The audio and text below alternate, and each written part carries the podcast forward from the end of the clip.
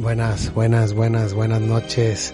Bienvenidos a la Orden de la Noche. Buenas noches, ¿cómo estamos Luis? Luis Elizondo y estoy aquí como siempre con mi hermano, mi alto ordenado, Mario Rodríguez. ¿Cómo estás, Mario? ¿Cómo estás, Luis? Pues bien, ya otro capítulo más eh, esperado. Este, estuvo difícil la. Después del especial, después del especial de Halloween. Ese especial de Halloween. El Día de Muertos que estuvo muy bueno, que nos gustó mucho aprender de todo lo de Halloween. Así es. Vamos a tomar un capítulo o un tema más bien que la gente nos ha estado pidiendo demasiado.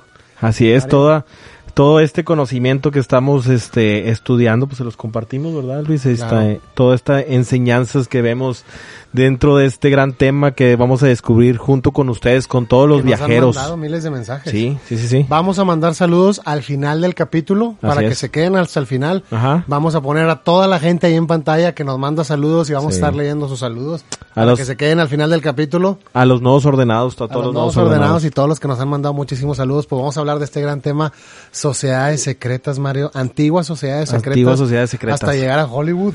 Luis, ¿qué son las sociedades secretas? Porque creo que es un tema muy importante, nos rige como como sociedad, como muchas cosas, ¿no? Pues Involucradas podemos- dentro es de estas podríamos hablar de muchísimas sociedades secretas. muchas, hay muchísimas. Muchísimas.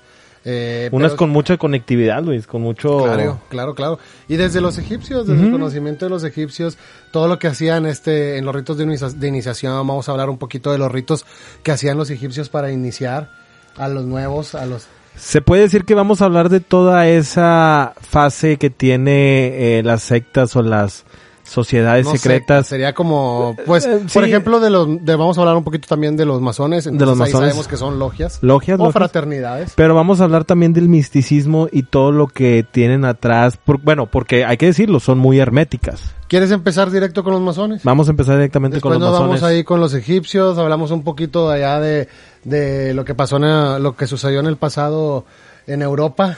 Tienes ahí muy Como, como dice, como dice Jack, vámonos por partes, ¿verdad? Vámonos por partes. Este va a estar muy bueno el Sí. capítulo. Sociedades secretas, ocultismo, hasta Hollywood.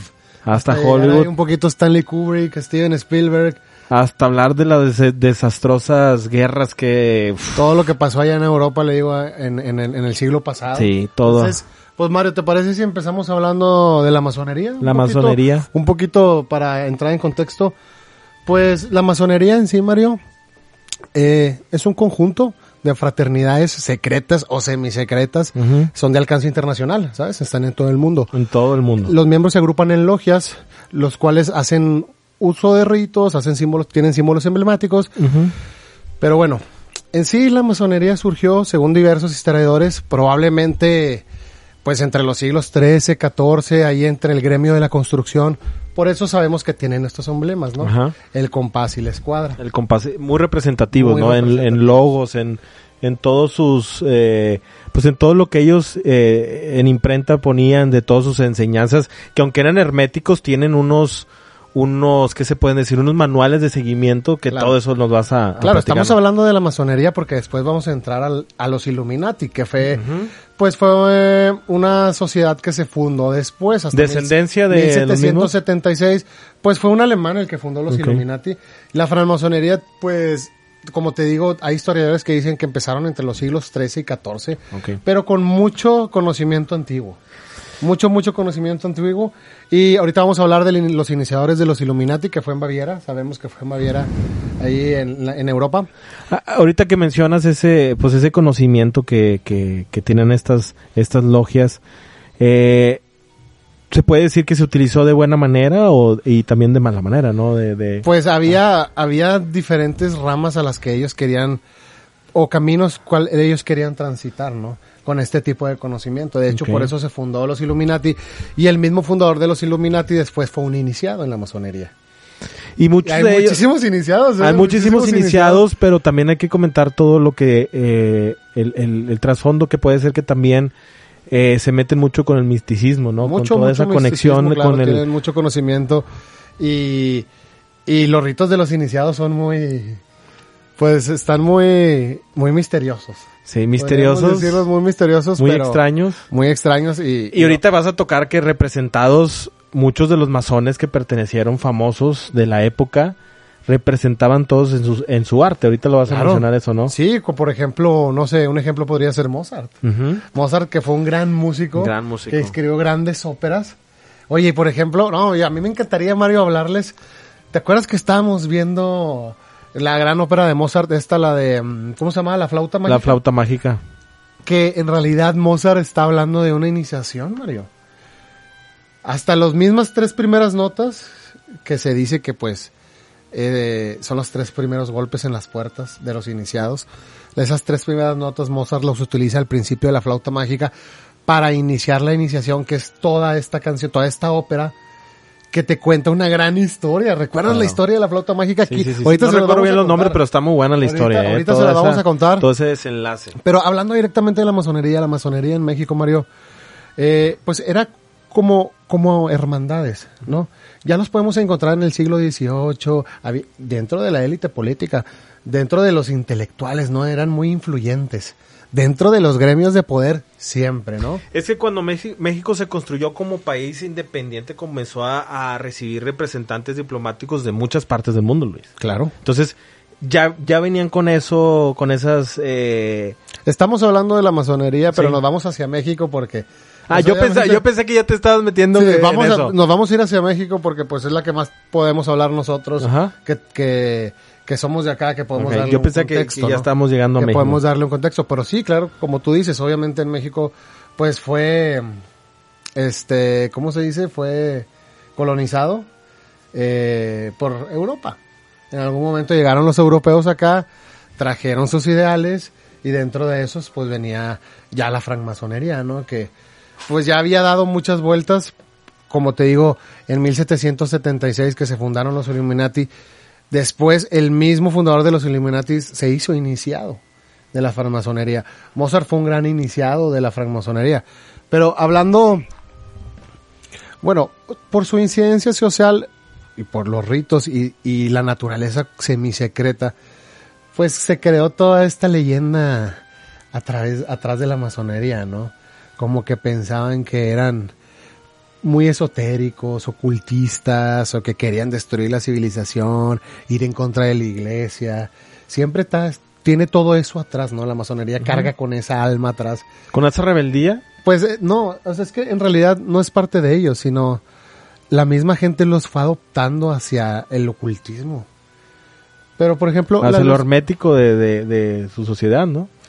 pues la misma sociedad yo creo que le tiene miedo, o le tuvo miedo, ¿no?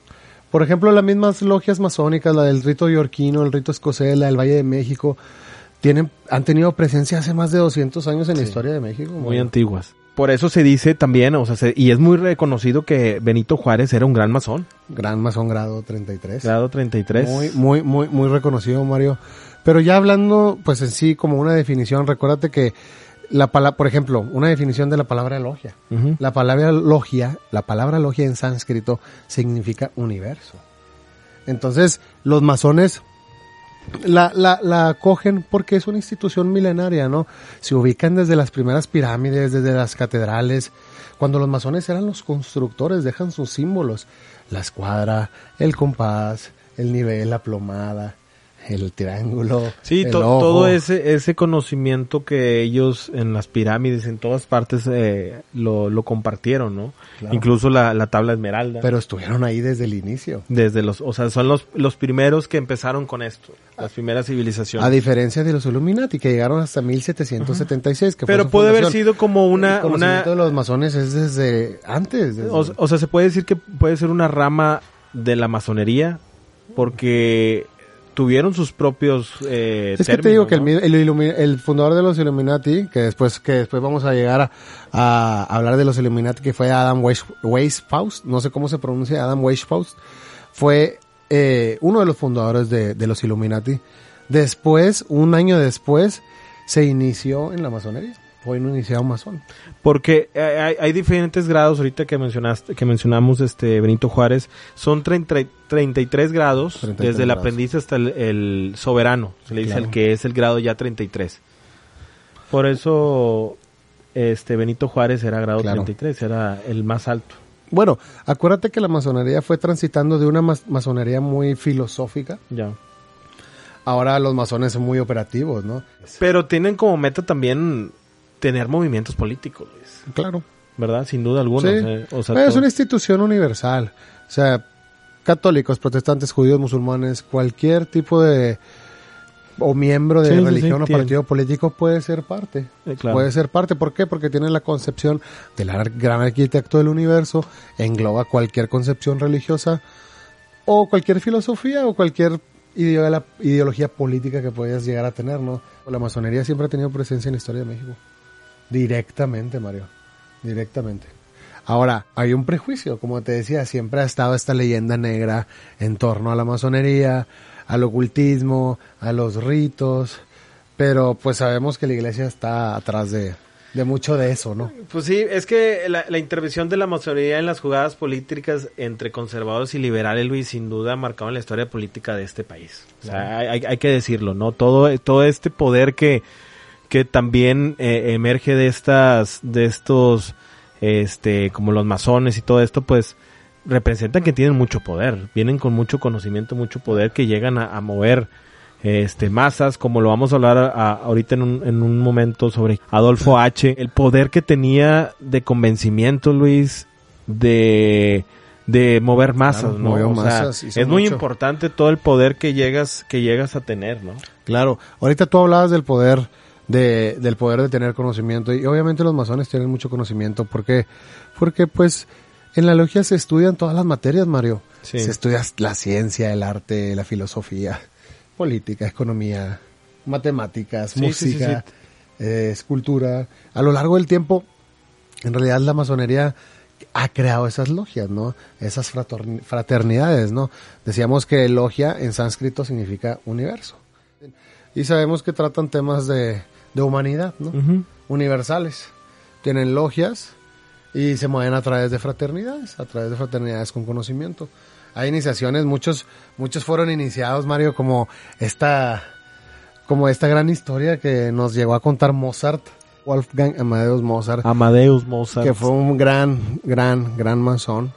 No, no sabemos en realidad qué grado fue, pero compuso grandes óperas. Sí, fue un músico Ah, muy, desde muy antes, importante. sí, cuando estuvo dentro de la logia, no sé si recuerdes esta gran obra, la de La flauta mágica. La flauta mágica que nos esta. cuenta una historia increíble en realidad. Que va- me vamos a poner pedazos, Luis, puedes poner unos pedazos para que vean esta y vayan a verla, la Pero, verdad está, está muy buena, ¿no? Es que en realidad esa ópera y la historia que cuenta Mozart detrás de esa ópera, mucha gente piensa, muchos histo- historiadores piensan que es parte del rito de iniciación. Es parte de un rito de iniciación. Y no lo La- es los primeros tonos de Las este primeras tres notas, sí. notas de Sí, las primeras tres canción? notas es como los tres primeros golpes a la puerta, ¿no? Cuando, un un- cuando está empezando la, iniciación. Y esas mismas tres notas, pues, son los, la apertura a todo lo que nos va a llevar todo este viaje en la iniciación dentro de la flauta mágica, pero tiene, aparte de atrás, pues, tiene una gran historia.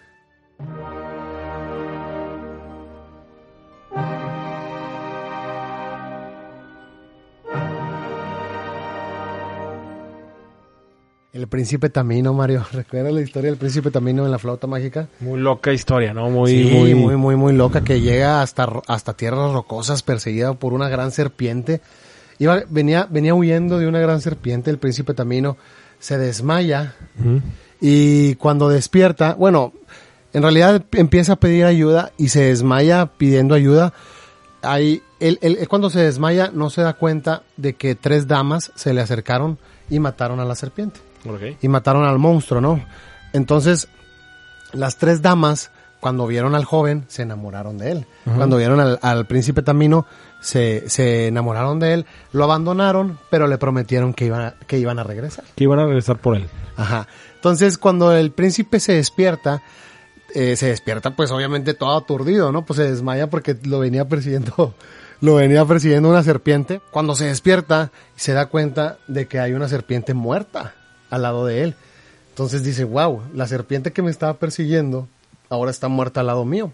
Y no se explica, este, no se explica en realidad, pues por qué estaba la serpiente muerta. Entonces empieza a escuchar unos silbidos o empieza a escuchar unos alguien silbar y era el papageno.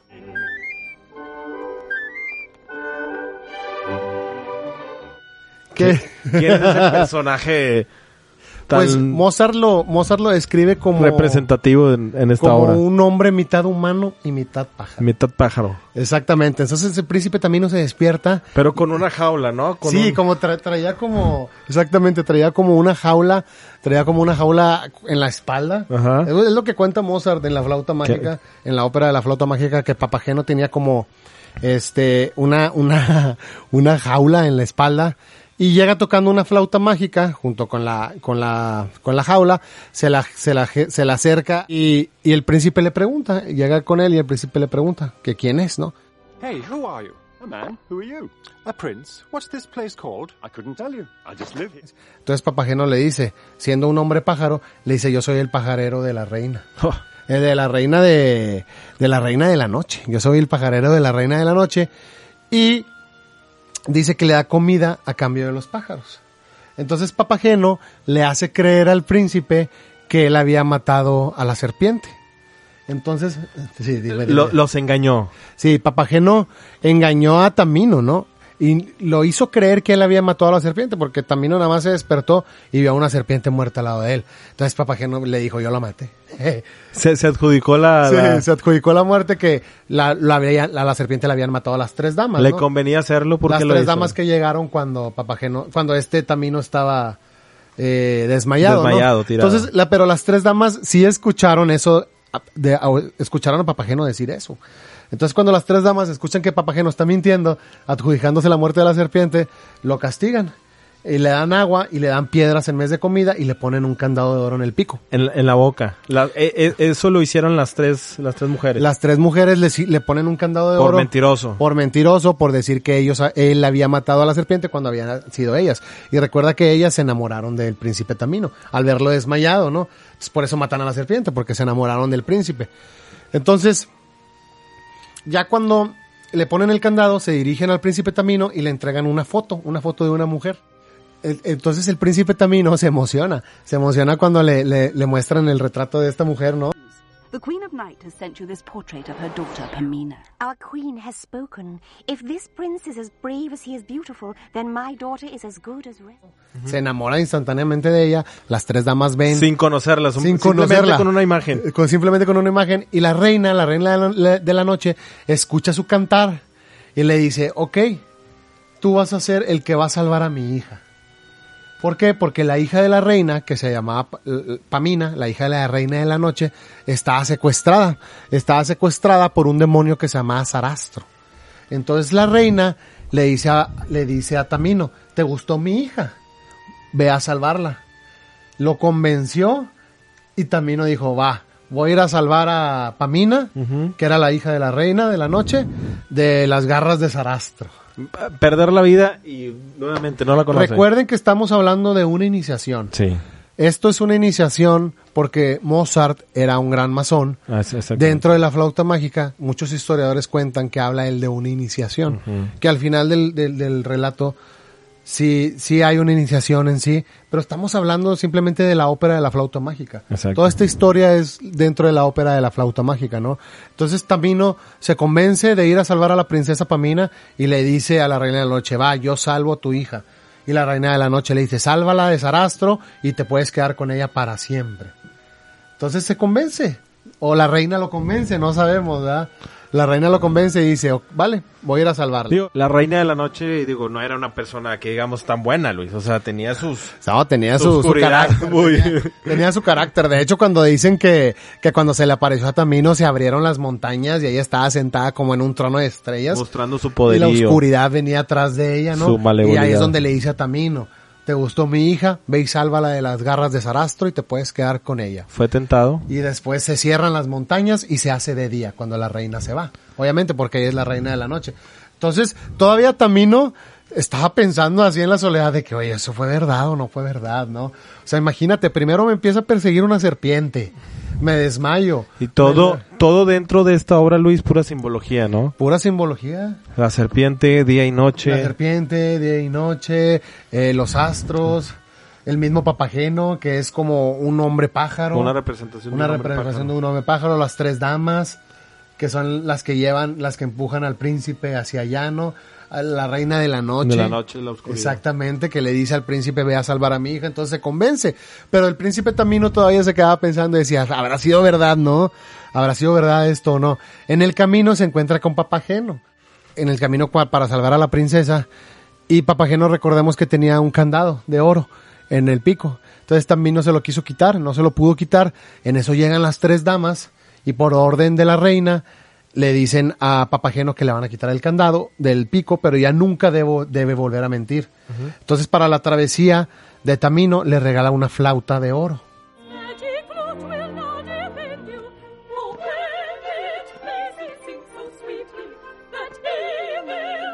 Que cuando la tocara va a modificar el estado de ánimo de las personas. El que esté triste va a ser feliz, el que es malo va a ser bueno. Eso se le regaló la reina de la noche a Tamino, una flauta mágica, para que fuera a salvar a su hija. Y también ordenó que Papageno lo siguiera en su travesía hacia el, hacia el, hacia el castillo de Sarastro, Que vigilara sus pasos. así como Frodo y como Frodo y Sam, ¿no? Haz de cuenta que Frodo es este Tamino y Papageno es Sam. Y tienen que ir al castillo ahora a rescatar a la reina, a rescatar a la princesa que está bajo las garras de Sarastro, ¿no? Van al castillo porque la, la reina de la noche le dijo a Tamino que se puede quedar con la princesa si la salva. Le da una flauta de oro que modifica el estado de ánimo de la gente, una flauta mágica. Y Papageno tenía mucho miedo y dice, yo no voy a ir con Tamino, yo no voy a ir a acompañarlo, que, que vaya él, ¿no? Que vaya él. Entonces, la reina le dan, le da como, son como unas campanillas de plata mágicas a Papageno que con el mismo sonido protegían a Papageno. Entonces ya con estos dos instrumentos, la flauta mágica y las campanillas de plata, la flauta de oro y las campanillas de plata, pues ya iban a ir en rumbo a salvar a Pamina al castillo de Sarastro, ¿no? Qué, qué, qué gran relato de Mozart, ¿no?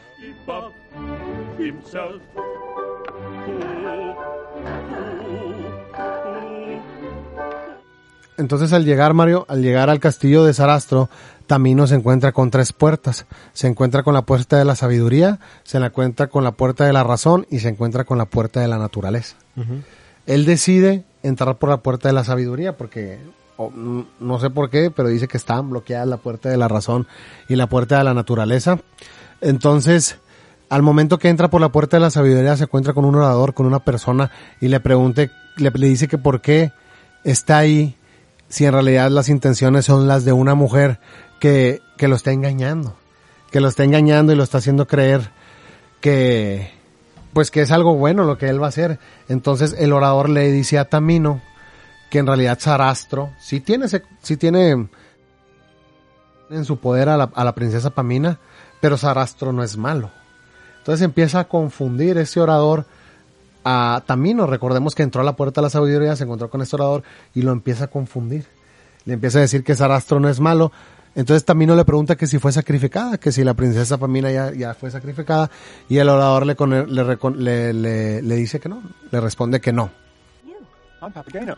This morning I was delivering birds to your mother as usual when I met a prince called Tamino. Your mother gave him your picture and commanded him to rescue you. Well, he fell in love straight away. Bueno, entonces, después de todo esto, Mario, pues está Tamino tratando de rescatar a Pamina por encargo de la reina de la noche ahí en el castillo de Sarastro. Entonces llega Sarastro, ¿no? Llega Sarastro y se da cuenta de todo lo que está pasando. Entonces, cuando, cuando, eh, cuando se da cuenta, manda a agarrar a, a Tamino y a Papageno, que también andaba ahí por el bosque. Los llevan al castillo. Monostatos era un servidor de, de Sarastro.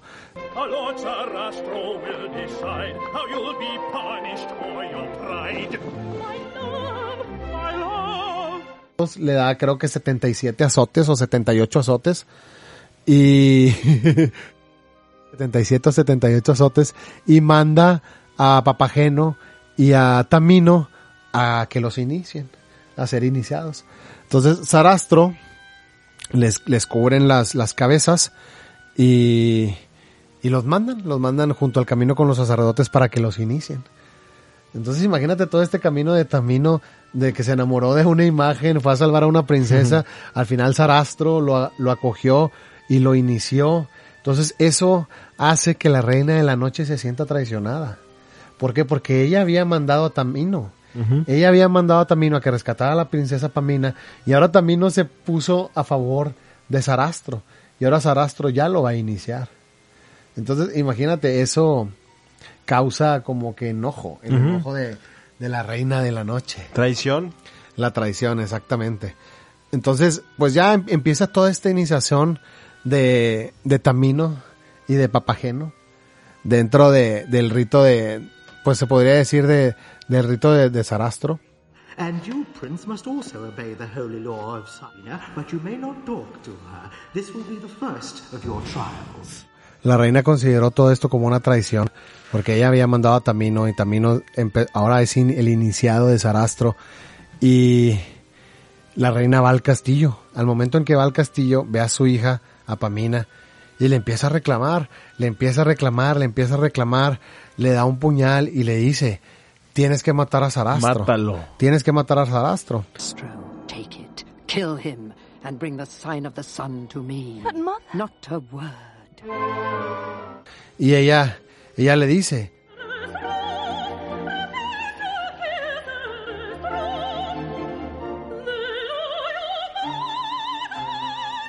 la reina de la noche, enojada, sintiéndose traicionada por Pamina, por su hija y por el mismo Tamino que ella había mandado, le dice a su hija, mátalo, mátalo, ya nunca vas a ser heredera, ya no vas a ser parte de nada mío.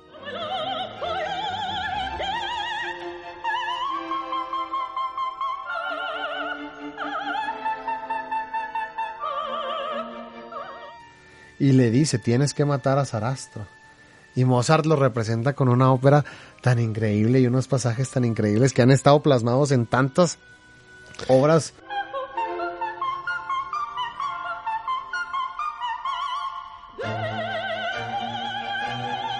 Tiene como ciertas similitudes, Luis, no se lo des a, a la, a la- a la obra de Blancanieves.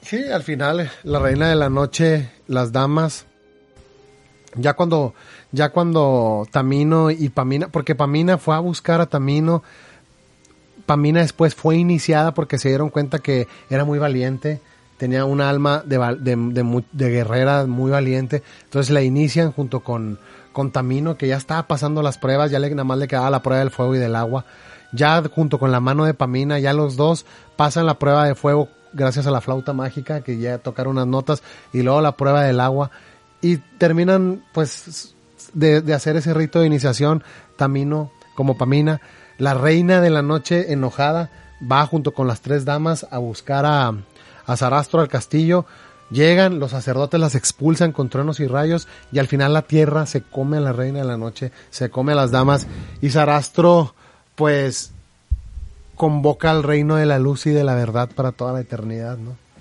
Una gran iniciación platicada Un por el mismo ritual. Mozart dentro de la flauta mágica, de esta gran ópera, De gran porque ópera Mozart fue un gran francmasón. Claro, Un gran artista y representado toda esta sabiduría, esta sabiduría de iniciación en este, en este gran tema, Luis. Y aparte está muy padre la pieza de ópera, La ópera, claro, Mario. la ópera clásica, Luis.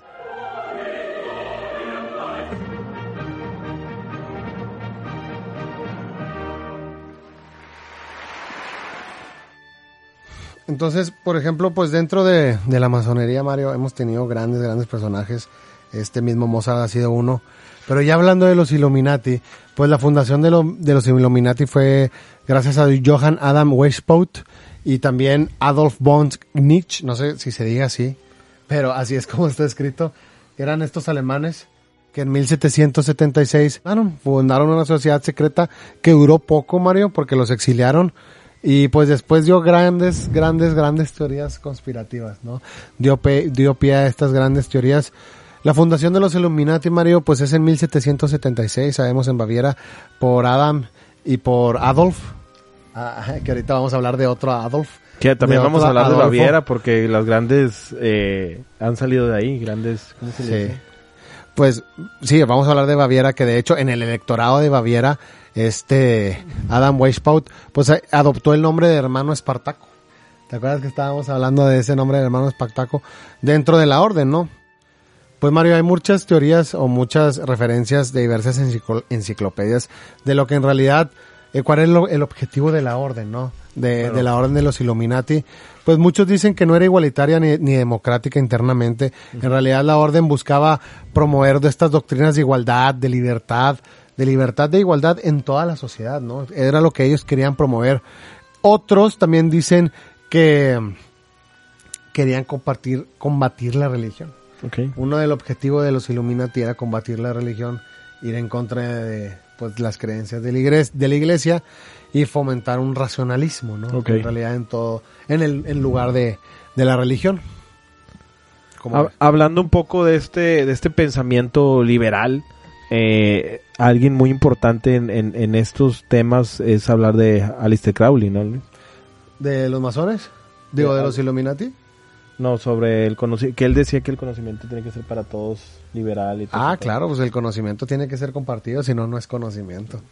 Entonces, fíjate Mario, qué interesante que al principio el carácter real de la sociedad se dice que era una red elaborada de espías y contraespías. Cada célula aislada de iniciados informaba a un superior al que no conocían una estructura de partido que fue efectivamente adoptada por algunos grupos posteriores. Ok. Entonces los Illuminati en realidad fueron pioneros de muchas, muchas ideas, ¿no? Entonces Weis- Weishaupt, de hecho, que fundó los Illuminatis, fue iniciado después en una logia masónica en Múnich en 1777, Mario, un año después de que fundó los Illuminati. Él fundó los Illuminati en el 76 y luego se inició en la masonería en el 77. Utilizó la masonería para reclutar miembros para su sociedad cuasi masónica, ¿no? que tenía más o menos pues los mismos objetivos, pero pues no, no eran los masones, eran los Illuminati. Él fundó los Illuminati en 1776, ¿no? Este fue, estos dos, dos señores fueron los fundadores de los Illuminati en 1776 y después se hicieron masones. Luis, sin duda hablar de, de la masonería, de estas sociedades secretas, pues tenemos que hablar también del, del lado del, del, oscuro, del oscuro de esta historia, ¿no? De eh, también hablar de lo relacionado que tiene con, con las primeras ¿no? y hablar de la primera Guerra mundial. Y ¿Ok? Europa se encontraba bien, pero comenzaba a surgir riesgos de, de los líderes. Este, eh, eh, empezaron a comprar armas, empezaron a armar Alemania, Rusia. se por- dividieron, ¿no? Ujú. se, se dividieron estas grandes potencias Esas- industriales y militares. Sí, que- Por eso que- se llegó a denominar mundial. que en algún momento estaban unidas, ¿verdad? Y, y desde pronto pues se empezó, empezaron a, a llenarse de armas y de bu y de, en ese tiempo de buques, de barcos, todavía de, de vapor, Luis. Ok. En ese tiempo, ¿no? Había sociedades ahí. metidas. Había sociedades metidas que empezaban a, a, a meter su, su, Su brazo su en- la política fuertemente, Luis. Claro. Llegar a mover masas a, a conquistar este Países y el mundo, ¿no? el mundo, Luis, el mundo. Eh, recibió el, clasificado de la Primera Guerra Mundial porque se vieron involucradas todas las grandes pro- potencias, Potencias. industriales, Luis. En el momento que el, que, el impera- que el imperio alemán desarrolló tecnología con petróleo, Ok. tenían este detalle. Imagínate esto, Alemania desarrolla motores de petróleo, pero no tiene petróleo. Entonces tiene que ir a conseguirlo a algún lugar del mundo. ¿A quién? El detalle que en esa época, el 1910 más o menos, Ajá. no se sabía dónde había petróleo, Luis. Hay petróleo Con certeza, ¿verdad? en Mesopotamia, que era parte del Imperio Turco. Hay petróleo en Persia y hay petróleo en México. Ok. Y para 1910, M- México es la primer reserva de, de- de petróleo en el mundo. En el mundo. Entonces, en esta pe- en esta pelea, en esta en esta guerra que, que se iban a utilizar las las las máquinas, fue el el el as en esta jugada de las cartas, ¿no? Ok, claro, porque México tenía sus yacimientos. como sus yacimientos de petróleo, que a, a lo mejor había más países, pero en ese momento, para 1910, Entramos en el mapa dato era. México era la primera reserva del mundo en petróleo. Ay, ay. Y si la guerra, que ya es evidente que se avecina, se va a luchar con petróleo, Pues sí. pues necesitamos Un aliado, México, ¿no? Luis. Un buen aliadito ahí. De ahí que tanto Inglaterra como Estados Unidos como Alemania están viendo cómo se meten en México. Ahora, en 1909 es cuando México entra a esta guerra. Hace cinco años, cinco años antes de que empiece la guerra. Porque en 1909 el presidente de Estados Unidos se entrevista en El Paso, Texas, eh, con Porfirio Díaz y le pide que le dé todas las concesiones petroleras a Estados Unidos. Ok, Cuando hay concesión concesionaria ya con Inglaterra, ¿no? ok. y le pide que el ejército mexicano se abasteza de armas gringas. Cuando el gobierno, cuando el, el ejército mexicano se establecía de armas de alemanas. Sí, quería quitar el poder a Alemania Y ante les- México. Y le estaba dando México concesiones eh, petroleras a Alemania. Y ahí hay quien dice que después de esta entrevista de Porfirio Díaz y de este presidente gringo Taft, es cuando Estados Unidos decide quitar a Porfirio Díaz del poder. Ok. Y es cuando empiezan a fraguar la Revolución Mexicana. Y es cuando el gobierno gringo apoya a Madero para quitar a Porfirio Díaz del poder. Ok. Ahora, como Madero resulta un incompetente que jamás fue ca- capaz de poner orden, el propio gobierno estadounidense decide quitar a Madero. Al principio apoyo- apoyan a Félix Díaz y a Bernardo Reyes, pero Bernardo Reyes muere en el intento de dar un golpe de Estado. Ok. Entonces el gobierno gringo decide apoyar a Félix Díaz. Sin embargo, Victoriano Huerta los traiciona a todos. Da el golpe de Estado y toma el poder. Victoriano Huerta, porque la, para que lo recordemos, estuvo en la presidencia del 22 de febrero de 1913 hasta que huye del país. ¿sí? Existe una familia, hasta el día de hoy, una familia real mexicana que son austriacos, si no me equivoco. Ok. Eh, tienen, viven en Austria, pero son descendientes de, no sé si de Iturbide o de. Descendiente de Cuauhtémoc. Pero qué interesante, Mario. Qué, qué, qué interesante. Que México ya estaba ahí inmiscuido en los planes de, pues, de los alemanes y de Estados Unidos y los dos trataban de persuadirlo. Es como el diablito y el angelito, pero en este caso son dos diablitos, ¿no? En realidad, Luis, había más de 100 barcos destructores parados en Veracruz. ¿Por qué?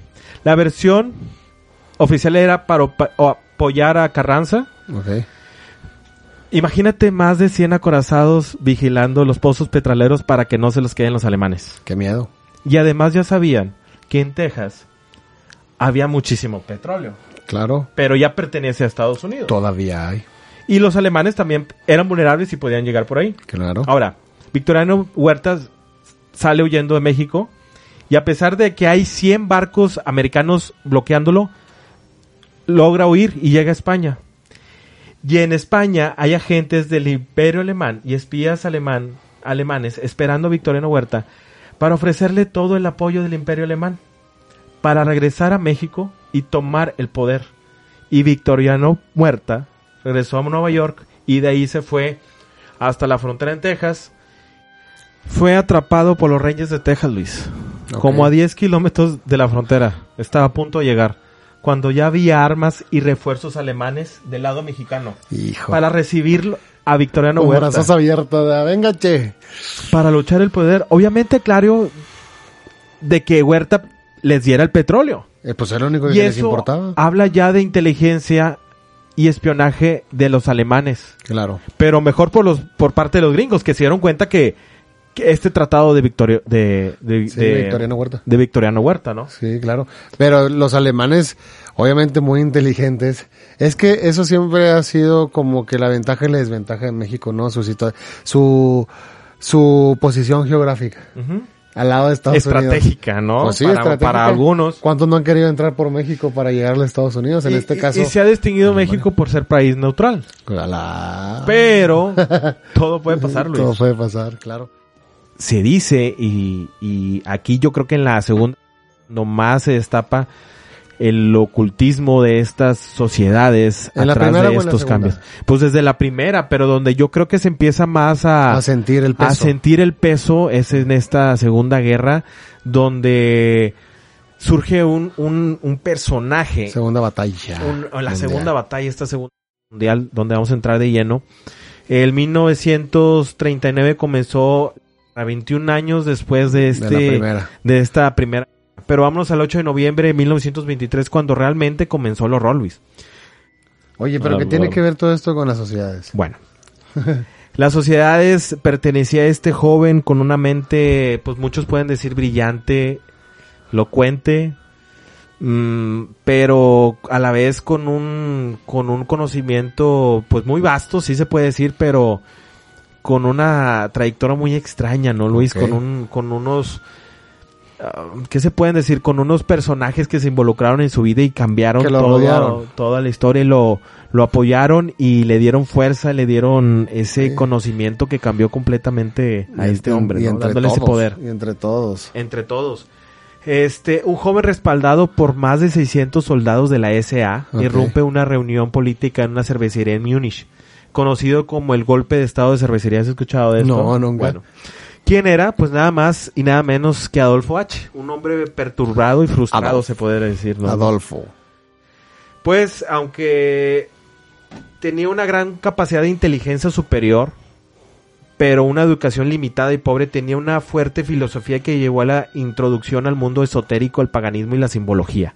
Siempre de la mano con esta mezclanza y este poder que llegó a sembrar sobre pues muchas potencias, Luis, sobre muchos países, ¿no? Que pues que eh, lo, lo que decimos de, de estos eh, personas que estuvieron muy cercanas a él pertenecían a esta sociedad secreta que ahorita vamos a platicar de ella, pero Platícala. hablamos de su primer ministro del interior, de su ministro de finanzas, de su, de su ministro de justicia, todos, el ministro de economía, de agricultura, todos los relacionados con, con el, con este canciller poderoso, con este dictador que está planeando algo muy, muy, muy fuerte, pues todos se involucran porque pertenecen a una sociedad secreta, Luis, llamada Tule. ¿La has escuchado esta sociedad? He oído, pero no me ha entrado en su conocimiento. Bueno, surge un grupo de ocultismo y racismo en Múnich creado por Rodolfo Van, notablemente principal por ser organización que patrocinó el Partido Obrero Alemán,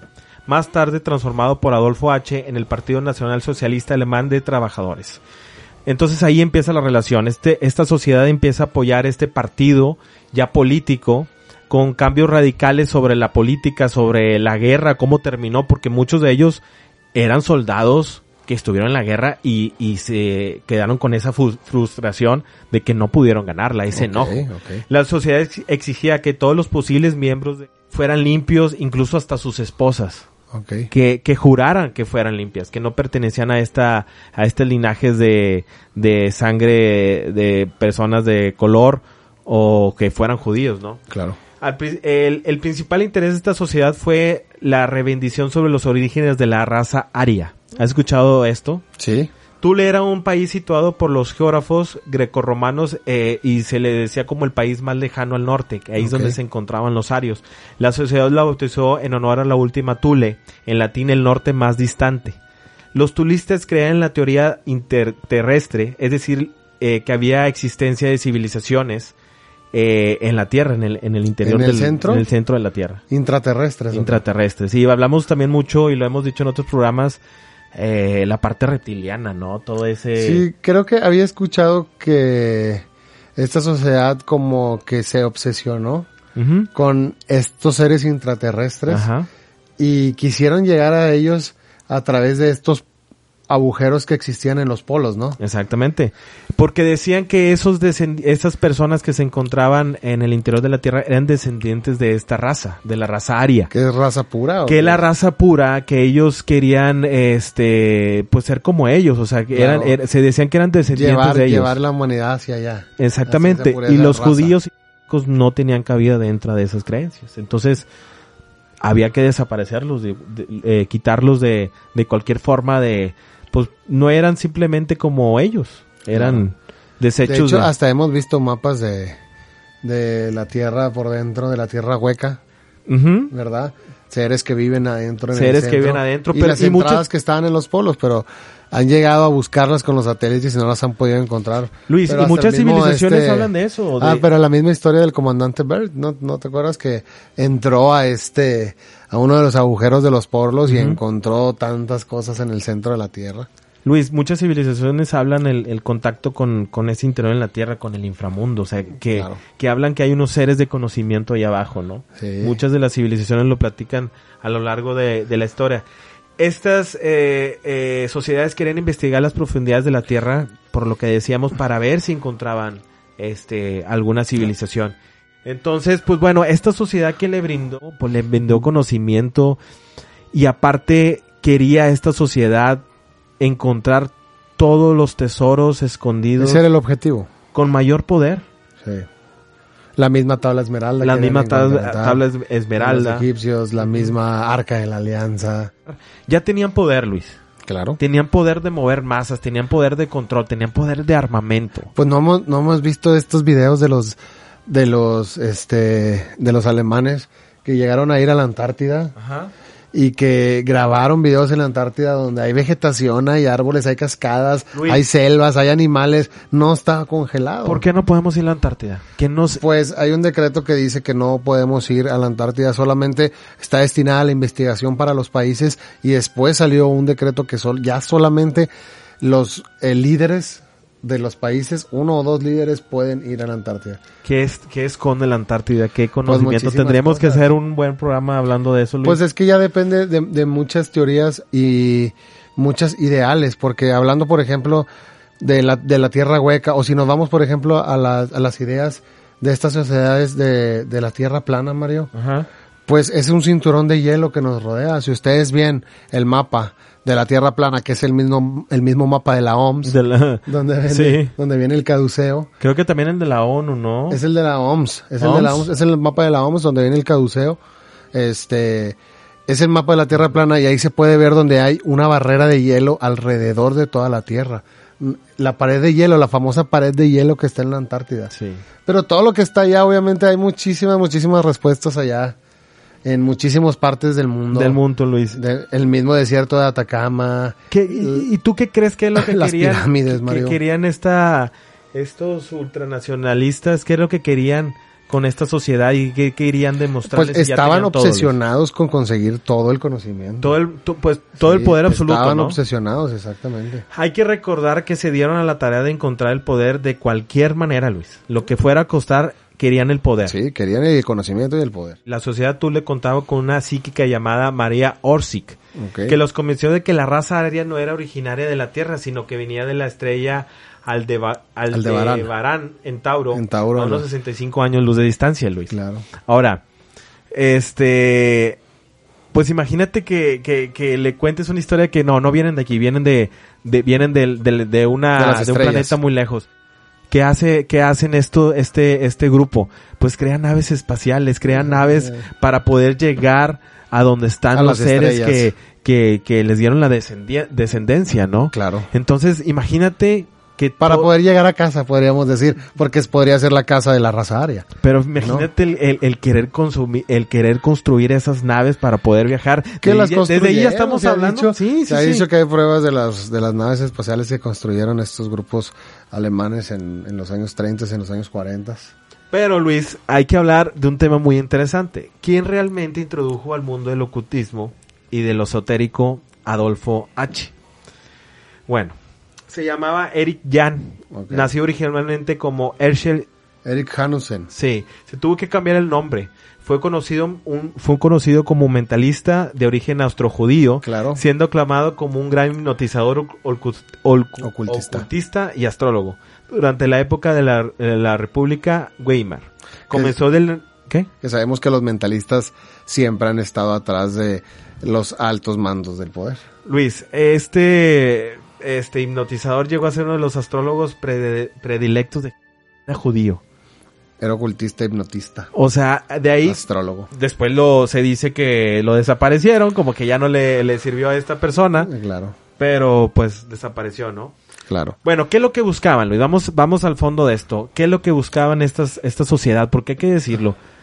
¿Tú crees que Adolfo H era el responsable de todo o No. que tenía toda esta No, cabecera había- de apoyo? Había todo un equipo atrás. Un equipo atrás, Claro, ¿no? claro. Estos locos, había una, no recuerdo el nombre de la persona, creo que era un can- era el encargado de, de economía que se robó todo lo, el arte posible, Sí. todos los negocios para complacer al, al máximo, al máximo líder, pero aún así también se robaba mucho, mucho de ese dinero. No, acuerdo qué iba a decir. Pero bueno, vamos a hablar de lo que realmente estaba buscando esta, esta, Esta sociedad. esta sociedad, Luis. Estaban buscando, se dice que el Santo Grial. ¿Tú has escuchado qué es el Santo Grial? Lo he escuchado varias veces. sí. El Santo Grial es la fuente de la vida eterna. Era la copa utilizada por Jesús en la última cena. Ok, O sea, ya estaban buscando el poder para tener la, la vida eterna, ¿no? sí. Y también está el arca, el arca de la alianza. El arca de la alianza, ¿sabes qué era? ¿Has escuchado? Pues he escuchado también del Arca de la Alianza, que se perdió. Se perdió. Era un cofre de madera cubierto de oro, donde venía el escrito en la Biblia según el libro del Néxodo que contenía las dos tablas de Las piedra tablas, sí. de los diez mandamientos, ¿no? Claro. Eh, bueno, estamos hablando también del Santo Grial. Y también eh, hay que decir que esta sociedad organizó más de tres expediciones al Tíbet en la década de los 30, cuando el Tíbet se independizó de, de China. Ah, eh, Adolfo era un admirador del, del budismo tibetano y el símbolo de ahí viene, que es la esvástica, un símbolo hinduista budista antiguo, Luis. Y Pero la la, esvástica original significa equilibrio. Al ser de esta sociedad, hacerlo al revés, ¿qué querrá decir? Desequilibrio. ¿Desequilibrio? Podría ser.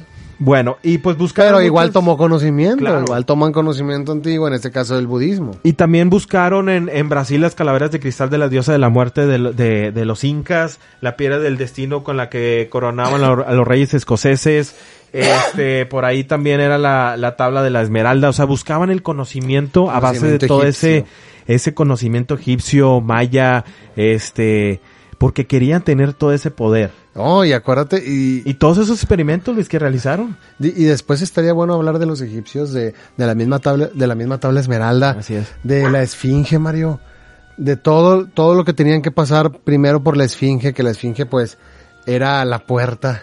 La hacia- puerta de iniciación. de de hacia la esta- iniciación, que solamente grandes magos antiguos sabían cómo entrar a la puerta, y después hablar de, de una iniciación, de una iniciación egipcia, cómo era en el, en el mundo antiguo, pero creo que la máquina de hacer ordenados está, Está, está sonando, Mario, ¿qué hay está que traer un pasando? ordenado aquí. ¿Qué está pasando? Para tener más conocimiento de esto, ¿no? A ver, vamos, a ver qué está pasando. La máquina de hacer ordenados nos trajo otra vez Pocus Pocus.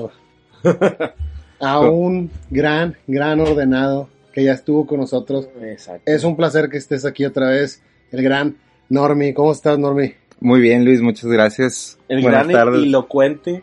Elocuente. Elocuente. Elocuente. ¿Cómo estás, Mario? Bien, bien, aquí este, divagando en esta, en esta travesía por el espacio. Por el espacio-tiempo. Oye, ¿crees en la, en la, ¿cómo se dice? En el, ¿Las sociedades? no, no, cuando vuelves a caer en algo. En la- ¿Crees en el destino? Ah, en el destino. En el destino, sí, ya claro. estás pactado. ¿qué? Sí, Ya sí, está pactado sí. Para volver a estar aquí. Oye, Normi, pues tenemos un gran tema. Un tema que la gente nos pidió muchísimo. Ahorita vamos a empezar a saludar a toda la gente. Recuerden al final del capítulo, toda la gente que siempre nos pide saludos. Mucha gente que se ha unido a esta gran comunidad, la Orden de la Noche. Sí. Hoy tenemos Hasta los espíritus este, están uniendo aquí hasta para allá, güey. los espíritus, los espíritus. Hoy tenemos un gran capítulo. Un gran capítulo muy, muy, eh, con tema muy extenso, Luis. Estamos hablando de sociedades secretas, ocultismo, entre pues tantas civilizaciones hasta pues gremios, eh, en las culturas, en las religiones, en sucesos históricos, en todo, ¿no? En Siempre todo ha que tiene habido- este impacto. Siempre ha habido una necesidad del ser humano de reunirse, ¿no? Pero ¿por qué reunirse en secrecía? Pues, eh, y es una pregunta muy importante porque ¿qué no quiere que sepa el exterior? Claro. ¿Qué, qué conocimientos poseen o qué, qué fuerza, ¿no? O qué poder, porque ¿por qué no lo quieren compartir? Pues, porque solamente ellos, ¿no? Burdamente podríamos decir que es como si tú tuvieras, como si nosotros fuéramos un club. Y pues, o no, más bien como no quieres que el vecino sepa lo que estás haciendo en la sala con tu familia, ¿no? Simplemente podríamos partir desde ahí. Pues sí, pero ya estamos hablando que una sociedad ya puede, y lo hemos estado platicando, que va, ha ido interactuando con, con poderes políticos para llegar a cambiar la historia, hacer cambios radicales. O sea, no estamos hablando de, de una simple Un club de cuatro personas. Un club de cuatro personas. El club de habla- por ejemplo, para hablar de sociedades secretas podríamos remontarnos a la primera de la cual tengamos conocimiento, que podría ser lo que es la, la hermandad de la serpiente, que viene que viene de este relato sumerio, de este conflicto entre Enki y Enlil, ¿no? Paréntesis, la serpiente. Siempre. Yo también pensé lo mismo, yo también pensé lo temas. mismo. Es muy importante. Siempre, de simbol- siempre simbólica, El ¿verdad? reptil, ¿no? De reptil. En la- en- haciendo ese paréntesis en la, en la cultura maya, pues eh, en, en la pirámide bajando la reptil hacia el inframundo. Sí, el reptil siempre en muchísimas culturas. Acuérdate lo de la cultura de los Zulus Ujú. en África que decían que venían de huevos de reptiles De de, reptiles. de- pues de que, que habían bajado venimos de como reptil. alien, ¿no? Venimos Sí, de como reptil alien, como- exactamente. Pero nosotros también venimos de reptil como evolución. claro Bueno, Pero- tenemos un cerebro reptil. Tenemos un cerebro. Una reptil, parte, ¿no? Una parte. Una una parte muy primitiva Un, un cerebro, sí, una parte una primitiva. parte primitiva que hablábamos de los sueños que tienen gran tiene que ver con los sueños esa parte primitiva activa una parte de los sueños Entonces, desde esas épocas, desde ese historia así de, de esas civilizaciones, se toca este tema, así. claro y- Bueno. y, siempre ocultista o no o, Sí. de lo que estamos hablando siempre ha estado a la luz para la gente Bueno, siempre ha habido cosas ocultas. Ajá. O sea, si, si creemos, o sea, si tomamos el, el relato de Enki y Enlil, eh, ah es que te Como interrumpimos base. ¿verdad? te interrumpimos Sí. ahí de, de la serpiente Nos o emocionamos. sea, con nos emocionamos. no, no, no, pues al final del día es, eso, güey, le cortas. Nos emocionamos. No, está bien, está bien. es- no, es parte de, o sea, o sea, si es todo oculto, bueno, tendríamos que remontarnos, como estábamos mencionando, a lo, a lo de la hermandad de la serpiente, o sea, si tomamos el relato de Enki y Enlil como base y lo tomamos como cierto, eh, podemos ver que bajo esta historia hubo quien creó a los seres humanos para que hicieran tareas eh, mecánicas, podríamos decirlo, o sea, O sea, estás, repetitivas. estás hablando de, de las tablas sumerias que encontraron. Exactamente, los- sí. y- De, unas de ahí en viene Irak. el- Los Anunnaki. los Anunnaki. Bueno, es, sí. es una historia que se cuenta de un relato que tradujeron de unas tablas sumerias Ajá. encontradas en Irak Ajá. hace no mucho tiempo. No, no, no, eso es, relativamente nuevo. sí, es relativamente nuevo, pero es interesante, es interesante. Porque cambia mucho a la, a la historia de algunas civilizaciones y porque tiene mucha conectividad y se están dando cuenta que realmente son muy antiguos. Sí, pero ¿qué era lo que estabas diciendo? Que estábamos aquí porque nos pusieron para hacer tareas. Sí, bueno, bajo este relato de las tablas sumerias, este, al ser humano lo crean los Anunnakis Ajá. para que realice tareas eh, repetitivas, eh, molestas. Pero Eh, propias que habían sido destinadas para los Anunnaki, ¿no? Así es. Pero sea, por lo- lo- querían que realizáramos tareas porque ellos no podían estar aquí. No, bueno, ok, lo, lo quise resumir así un poco como para irnos Tú di- dilo, directo a lo de las ciudades secretas, dilo. pero, No, no, pero no. vamos a platicar. Mételo. Eh, bajo, bajo esta historia, eh, los Anunnakis tienen, vienen de un planeta en el cual, eh, Nibiru. Nibiru, Nibiru. donde su capa de ozono se está destruyendo, entonces necesitan recolectar eh, oro, Oro. y materiales para poder generar una capa regenerar, ¿no? Sí. La capa que ya. eh, para poner digamos como Como una cobertura, una- una cobertura. porque en algún momento de el giro del planeta quedaban totalmente en una época oscura y fría, ¿no? Así es. Entonces, pues las cosechas, todo lo que hablábamos, no, no, no podían sobrevivir y ahora querían encontrar un material con el cual recubrir Nibiru Oye, Luis, para poder mantenerlo caliente. Oye, y lo que está, Exactamente. lo que está bien loco es que esa historia está en, en esos, en estos escritos que encontraron, pero realmente el conocimiento que tenían, porque hay planetas que no tienen, eh, que no giran. Entonces, ¿cómo sabían ellos en esos tiempos que esos planetas no giraban? Hay planetas Pero ¿por qué no giran? porque no tienen esa fuerza. ¿No hay nada que los girar. atraiga? Exactamente. ¿No hay O sea, nada que no doble giran, la malla del no- espacio-tiempo para no que giran, giren en torno no- a ellos? Sí, en, su propio eje no giran. Giran sobre en torno Ah, bueno, giran, giran sobre, so- sobre, algún sobre el, espacio, en, la malla, en, la curvatura de la malla de algún Sí, planeta más que- masivo. Más masivo, exactamente. Exactamente. Pero tienen oscuridad y tienen eh, el lado de luz. ¿Cómo en esos tiempos ya sabían que, que, que estaba esto? ¿no? Que- En este caso Nibiru, que buscaba, como decíamos, un material con el cual recubrir el planeta para poder mantenerlo caliente todo su ciclo de giro. Y este material era el oro. Así es. Era el oro. ¿Y luego? Entonces, eh, viene un grupo de Anunnakis a hacer esa tarea, esa labor. Después de ciertos años, ellos se molestan, dicen, oye, Pero ¿cómo bueno, llega, llega aquí el príncipe. O sea, hay una pelea en Nibiru porque se iba a destruir y un príncipe sale de Nibiru con la misión de encontrar el oro. Así y es. llega aquí al planeta, lo encuentra y se da cuenta que puede salvar Nibiru. Así es. Entonces por eso crean... Bueno, de- eh, es que, por ejemplo, ese vendría siendo Enlil, Ok. que es el... El rey de los Anunnakis se llamaba Anu y tenía dos hijos. Un hijo era el guerrero y su otro hijo era el, el de la ciencia, el, crea- el creativo, llamémosle así. Este, vienen, eh, están los Anunnakis trabajando, los Anunnakis se empiezan a quejar, van con Enlil y le dicen, oye, ya no queremos trabajar. Sí. Entonces Enlil, para que no se alcen en armas, lo que hace es pedirle a su hermano Ea, eh, o Enki, que cree una raza con la que puedan, que pueda hacer labores por ellos. ok. Entonces, Una raza trabajadora con la fuerza para trabajar. así es. Y sin el, sin el conocimiento que ellos tenían, ¿verdad? O sea, nada más, con el conocimiento necesario nada más para que pueda hacer ciertas labores. ok. Entonces, ella se da la tarea, este Enki se da la tarea de crear un ser que pueda cumplir con esas características. Eh, lo crea, crea al humano. eh, y al principio estaba prohibido, el humano solamente era para estas labores eh, de obra, ¿no? De mano de obra. ok. Eh, después de cierto tiempo, Enlil, ya una vez recolectado el oro necesario para, para cumplir su misión, le pide a Ea que de- a Enki que desaparezca la humanidad. Entonces Enki se niega a hacerlo. Esto sucede durante tres ocasiones. Este, y al final, Enlil intenta desaparecer a la humanidad a través de un diluvio. No sé si te suena esa historia del diluvio universal, del De- arca del de la... diluvio y de una película que ahorita a ver si se recuerda. Y vamos a hablar de Hollywood porque...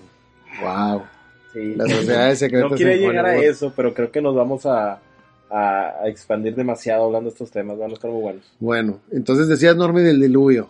Ah, del diluvio. Entonces, eh, antes de que sucediera el diluvio, Enki eh, le comenta a una persona, este, a una de estas bestias humanos, eh, qué es lo que va a pasar. Esta persona, eh, pues digamos, construye esta arca, la historia de, de Noé, como la conocemos Claro, claro. este, construye el arca, logra escapar.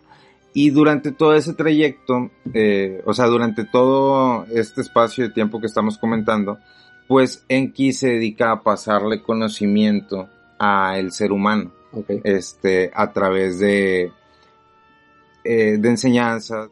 De ahí viene la ciencia, la agricultura, los números, las matemáticas, el lenguaje, etcétera, etcétera, etcétera, ¿no? Entonces, después del diluvio, pues hubieron todavía conflictos, ¿no? O sea, quedaron ciertos humanos, Enlil se da cuenta, se enoja, se molesta. Eh, por eso tal vez en la Biblia podemos, eh, y esto es percepción personal, no, no va más Más allá allá que eso. sí. que eso. Eh, por eso en la Biblia tal vez podemos ver a un Dios enojado y podemos ver a un Dios misericordioso. Los O hermanos. sea, y tal vez son los hermanos, o sea, los hermanos Enkin y Enlil, que uno es el guerrero, el otro es el científico. eh, y está ese doble mensaje dentro del Génesis y, y dentro de la Biblia, ¿no? Entonces, de ahí es de donde vienen los primeros, los primeros iniciados. Los primeros iniciados son quienes Enki les fue pasando el El conocimiento. A través de ahí podemos ver esta necesidad del ser humano de, de, de compartir experiencias, de, de reunirse. Y la necesidad de reunirse en secreto creo que viene del hecho de que muy probablemente no todo el conocimiento es para todos. O sea, si tú quieres adquirir un conocimiento tan sencillo como aprender a tocar piano, pues vas a tener que gastar cierto número de horas este, y de sacrificios en poder aprenderlo a tocar. Si tú quieres conectar con los espíritus o poder tener clarividencia o poder tener eh, X o Y, llamémosle magia, poder, conocimiento, pues muy probablemente vas a tener que pagar un precio, ¿no? Claro. Entonces, no todas las personas están listas tal vez para, digo, esto no es pensamiento mío, es como la lógica que hay detrás de, de todo esto, ¿no? Eh, no todas las personas están listas para poder utilizar o saber qué hacer con cierto tipo de conocimiento. Ahorita que hablaban de, de Hollywood, o sea, creo que lo podemos ver en los últimos 40 años de Hollywood. eh, todo lo que hay alrededor de Estados Unidos, todo lo que hay alrededor de la industria del entretenimiento. Y uno tal vez podría ver las películas y podría decir, híjole, es que todos son satánicos, o todos son masones, o todos son eh, Illuminati. eh, Illuminatis. Entonces, por eso ah, en los videos de Rihanna aparece el, el El Baphomet. demonio y Baphomet y Katy Perry viene con el ojo y se visten de esta manera y etcétera. O sea, yo lo que alcanzo a ver es que en algún momento en Estados Unidos eh, mucho conocimiento que hasta cierto momento había mantenido oculto Ajá. fue haciéndose más público y muchas personas al consumir este contenido o este conocimiento sin una guía necesaria y sin más y lo más importante y sin unas bases sobre las cuales poder recorrer su camino eh, se tradujo en muchas de las cosas que ahorita vemos y, y que podríamos identificar con, con el mal o con espíritus o con demonios o, o desde un punto de vista ya que afecta más al ser humano que, Sí, con que el mal directamente. Claro, pero ahorita que dijiste algo muy específico, el video de Rihanna, Ah, el video de Rihanna donde se muestra pues la imagen de Baphomet literalmente en pantalla y que hay toda una historia atrás de ese video que hasta lo analizaron. Recuerdas que estábamos viendo que científicos lo analizaron, que ah, recuerden que todo en los videos es controlado. exacto.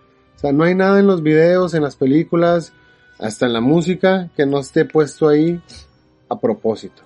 Entonces, en ese video ya hablamos alguna a vez. propósito, pero no para todos. O sea, no para que todos lo entiendan. Exactamente. O sea, son bajo mensajes subliminales, ¿no? Pero, Sí, por exacto, ejemplo, mensajes uno, subliminales. uno podría pensar tal vez que hay una conspiración o hay algo mucho más grande detrás que está haciendo que se pongan este tipo de mensajes en los videos y en las películas, cuando muy probablemente sea un productor, o sea, que hay muchos, ¿verdad? Que era lo que mencionabas Sí, lo del, que del estábamos monstruo, diciendo. ¿no?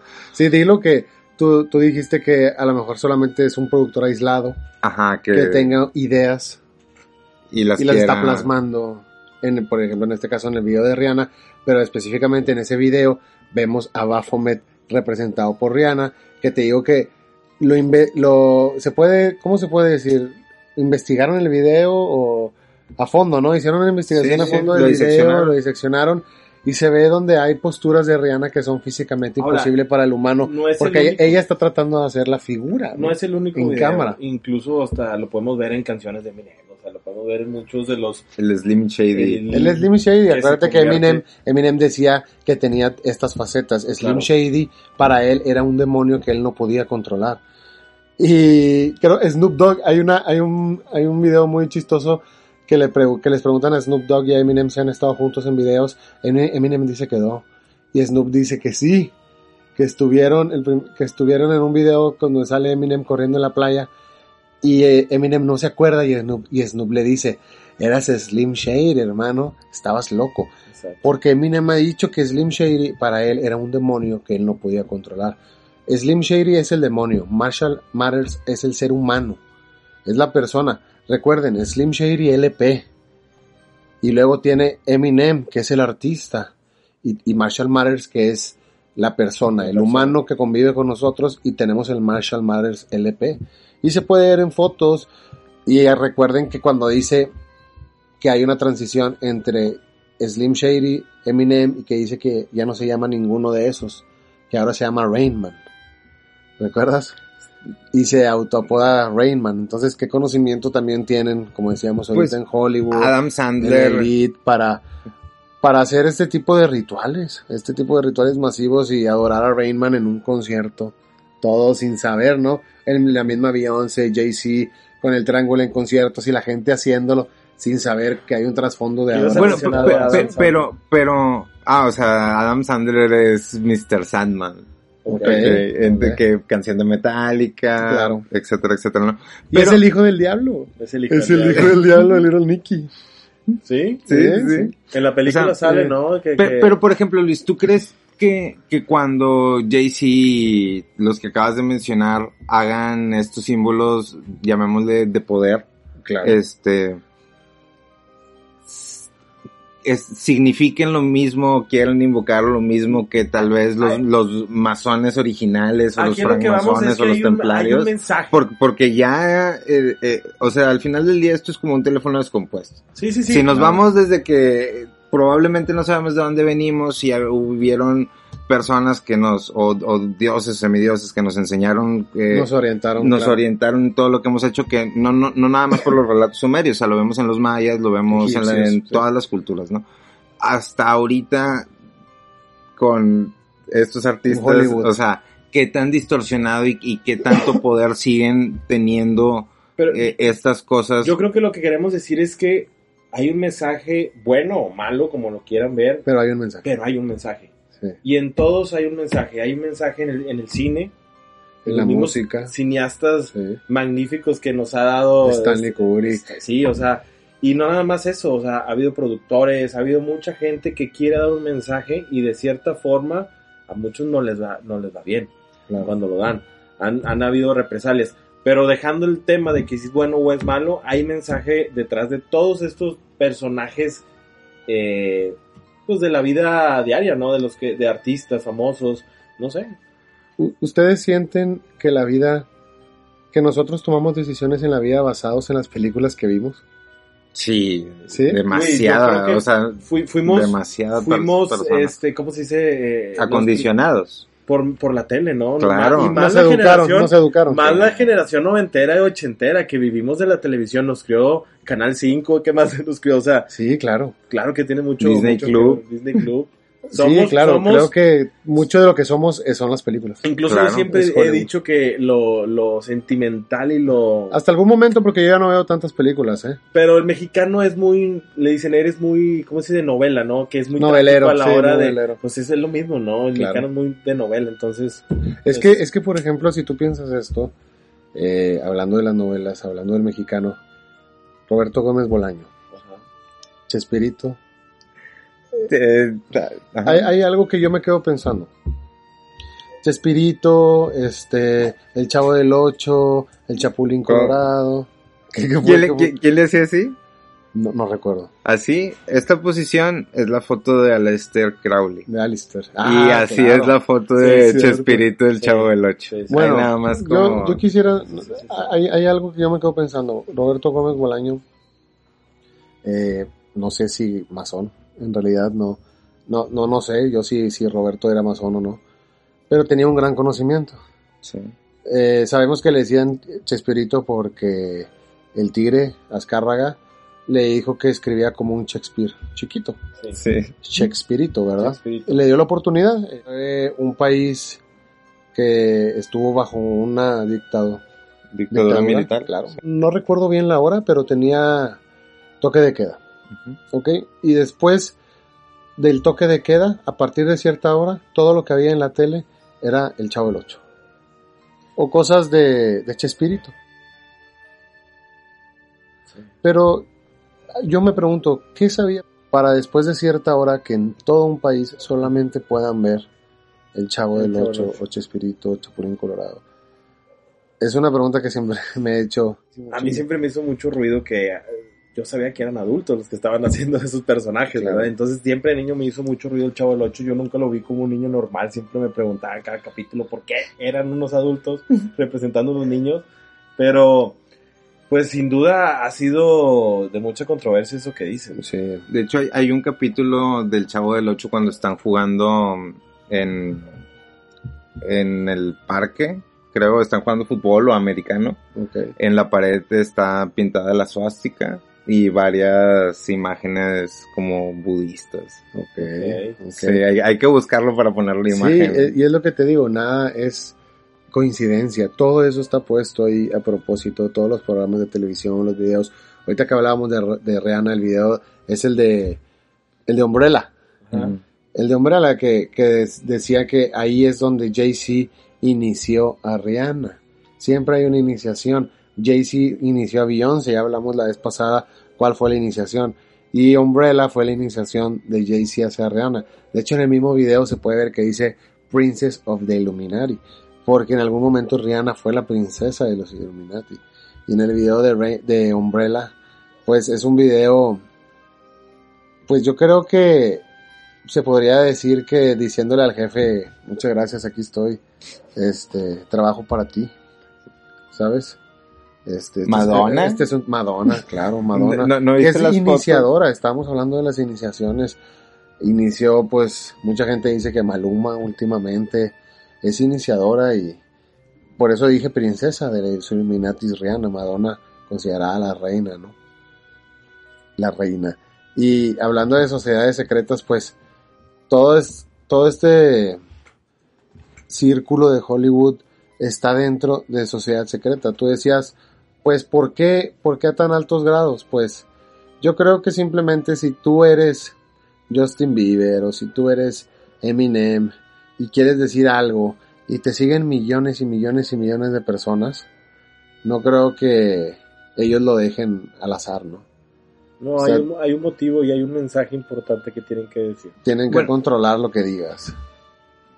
Ahí también podemos ver mucho la guerra entre el bien y el mal, ¿no? Claro. Porque hay una mezcla de mensajes, o sea, no todos los mensajes que, que hay disponibles en las películas y en la televisión y etcétera necesariamente son malos, ¿no? O No, sea, claro. por, por ejemplo, el tema de Chespirito, pues Chespirito para, para su época y para el contexto en el que estaba, o sea, era un increíble programa, o sea, el Chapulín Colorado el es un programa es que un habla tanto de la valentía que el mismo Chespirito dice, un héroe no es aquel que no tiene miedo. Porque aquel que no tiene miedo puede enfrentar los problemas y las situaciones a- sin, sin, este, sin problema, sin problema alguno. No existe miedo dentro de ti. Ese no es un héroe. Él decía, héroe, el Chapulín Colorado, que estaba lleno de miedo. Y como quiera, con ese miedo, él pasaba del otro lado, ¿no? Como quiera, él solucionaba los problemas con todo y ese miedo.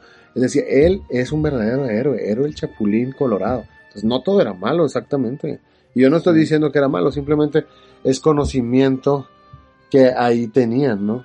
Igual que hablábamos de, de Hollywood, Stanley Kubrick. Stanley Kubrick, un gran cineasta que desarrolló muchísimo el cine.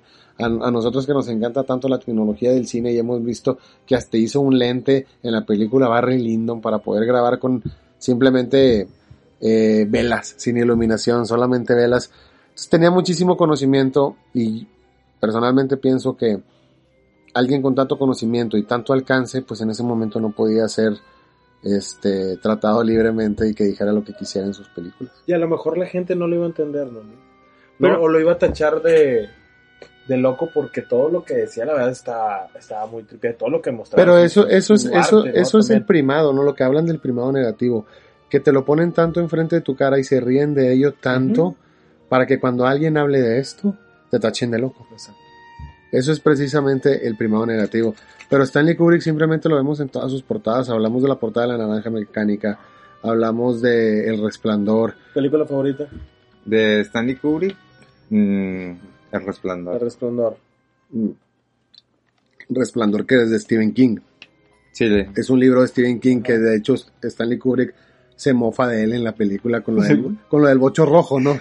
De Stephen, de Stephen ay, King. Stephen King odia esa película. Odia esa película, Sí, sí, exactamente. Pero a Stanley Kubrick no le importaba esa película, no le importaba relatar. Era otra cosa. él quería decir otra cosa exactamente, que la teoría es que él quería decirnos sobre el alunizaje, que él grabó el alunizaje. Todas las películas son obras de arte.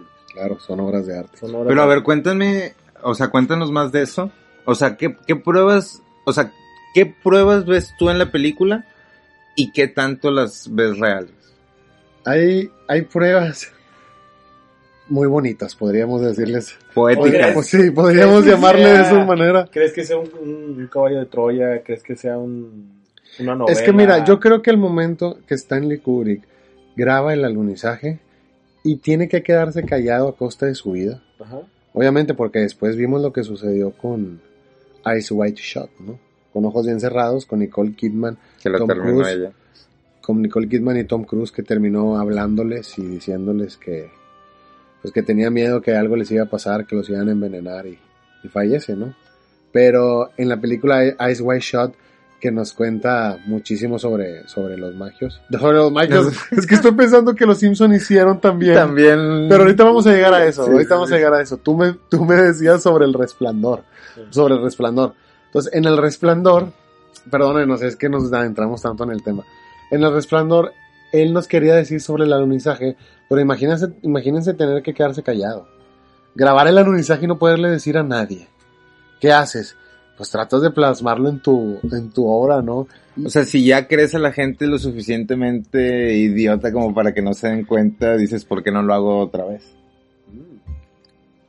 Es que en realidad es un hecho histórico. Es un hecho histórico que, que tú, que tú habi- habiendo hecho tú la mentira dices, no me, yo, yo siento que él dijo y no me puedo morir teniendo esto en Guardado. Ajá. No me puedo morir teniendo esto guardado. Entonces, por ejemplo, en la película El Resplandor, eh, no sé si recuerden la parte de, de, de Danny, se llamaba el, el niño, el niño que es, hi- es hijo de Jack Nicholson, de Jack, en, en, en la película El Resplandor y de Wendy. Y hay una parte donde el Danny está jugando en el segundo piso. Y al momento que está jugando en el segundo piso, eh, le llega una pelota, le llega una pelota de frente. Entonces, esa pelota, él voltea, se voltea la cámara, tenemos el primer plano de Danny parado, y se puede ver que en el suéter tiene un cohete, y en el cohete dice Apolo 11. Entonces Danny, en ese momento, representa Apolo 11. ¿Por qué les digo? Porque nada es coincidencia. Todo está planeado, recuerden. El poder de la edición. Le pudieron haber puesto cualquier suéter en todo el mundo. Había millones y millones de opciones y le pusieron un suéter que, un suéter que decía Apolo 11. Entonces se para Dani, siendo el Apolo 11 despegando, empieza a caminar representando el cohete despegando y llega al room 237, que es el cuarto 237. Recuerden que hicieron el estudio de la distancia entre la Tierra y la Luna y son 237 mil millas. Entonces Kubrick en ese momento está representando el Room 237 como la Luna. Entonces se levanta el cohete, se levanta el Apolo 11, va hacia la Luna, llega al cuarto. Cuando hay un acercamiento de la chapa, tú puedes ver que dice Room, Room number, número y luego 237 pero es como un anagrama, entonces Kubrick quería decirnos que era el Room Moon, ¿sabes? El, el cuarto de la luna, entonces todo lo que pasa dentro de ese cuarto no es real.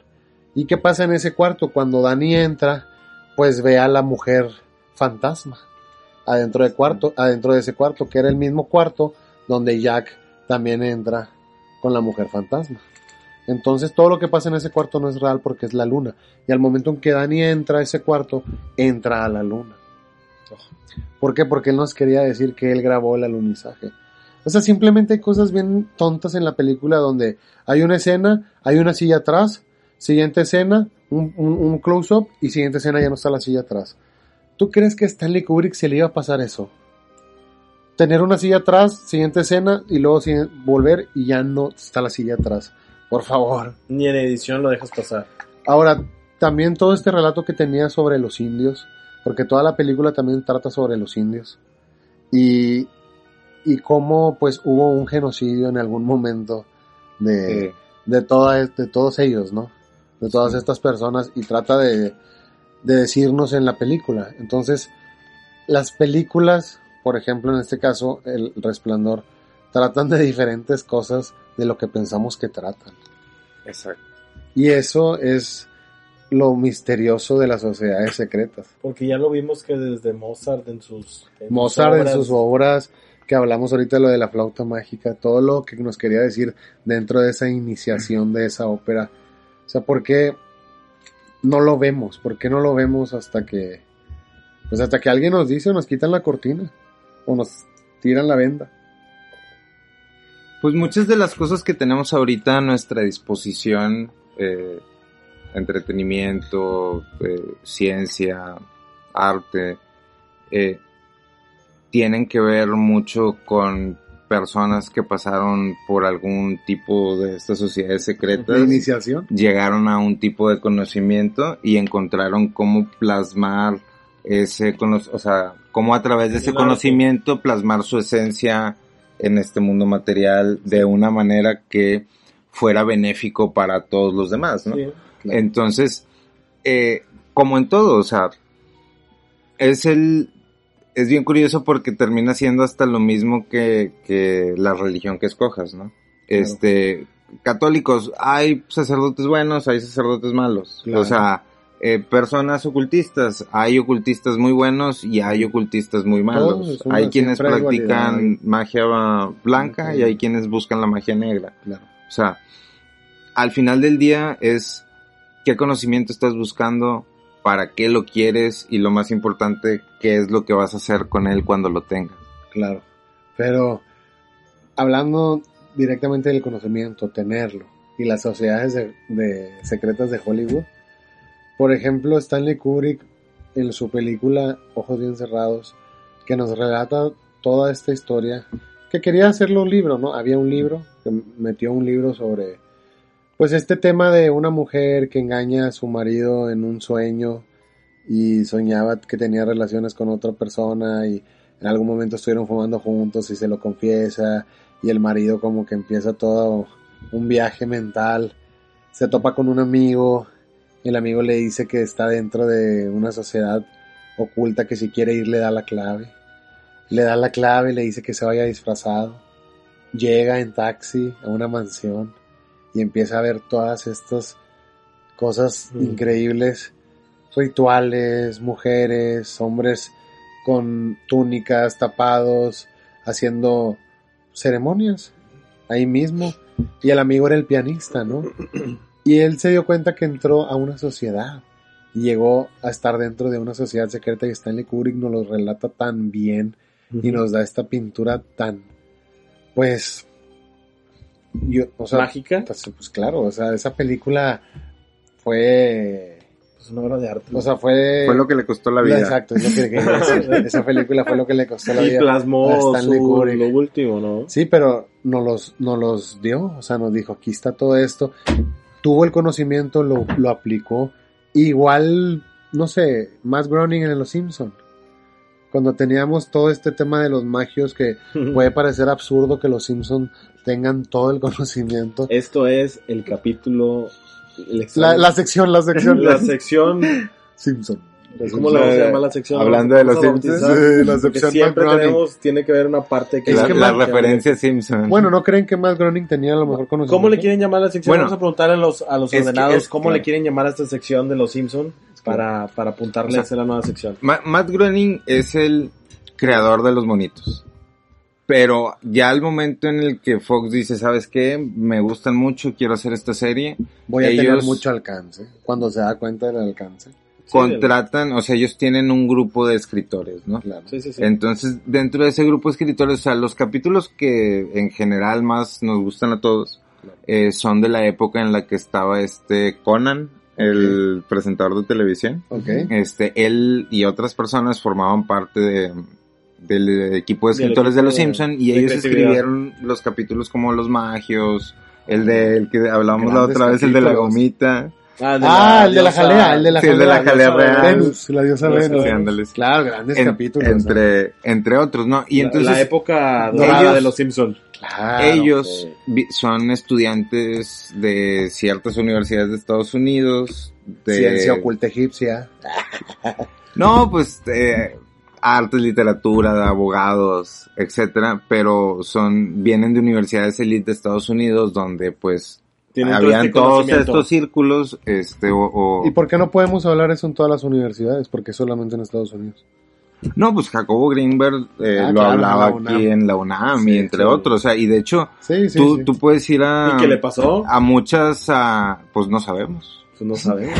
Pero, pero tú ¿Hubo puedes ir a muchas universidades públicas y buscar los libros que han publicado las universidades públicas y dentro de muchos de estos ahí libros está. ahí está. El detalle es que desde hace mucho, o sea, ha cambiado tanto la, fa- la forma en la que consumimos y absorbemos Tan la información. Que no, que no- que en- no les interesa. no que no les interese, o sea, ahorita te puedes encontrar todo en internet, o sea, Claro. todo lo que tal vez antes era muy difícil que, que encontraras en ahí. ciertos libros, ahí, Ahí está. ahí está. El detalle Al ahora es, de es qué vas a entender cuando, o sea, Sí, la historia ¿Qué es está lo- escrita. ¿Qué de vas a los- hacer con lo que leas? ¿Lo No, vas a entender sí, o, o sea, no? porque una, una cosa cosa es decir es- las cosas Y una cosa es de la persona que lo, que lo escribe, que es eh, los, los héroes Ah. escriben las historias, Y y, otra cosa es cómo lo vas a como lo interpretar. entiendes, ¿no? ¿no? Claro. Sí, sí, sí, Sí, es- totalmente. Pero bueno, hablando de, De volviendo al de tema. Matt Groening, este, de y, y que los tenía este conocimiento, por ejemplo, en los magios, que vemos todo este relato de la iniciación que fue a través de, del abuelo, que ya estaba iniciado, y le la Homero, le da la opción a Homero de poder iniciarse.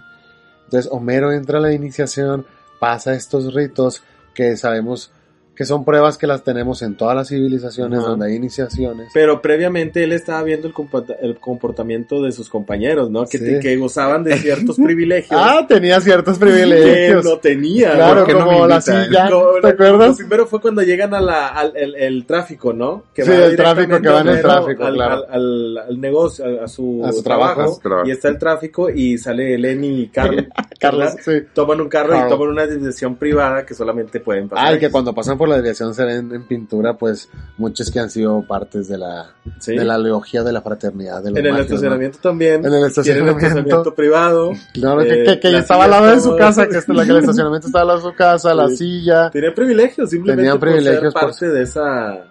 Pero tú crees que sí hay privilegios por ser parte? Sí. Sí. Es una representación... Aparte del bueno, conocimiento, es una hay sillas buenas. Es una Apar- hay- hay- populismo, güey, al... al pero crees sí. que haya así físicamente pasajes este más rápido, me refiero no al tráfico, Mira, sino a no mejor voy a especificar, pero al sabemos, éxito en la vida, ¿no? sabemos que grandes políticos Pasajes, o a- grandes atajos. poderes están dentro de, de estas sociedades que a lo mejor...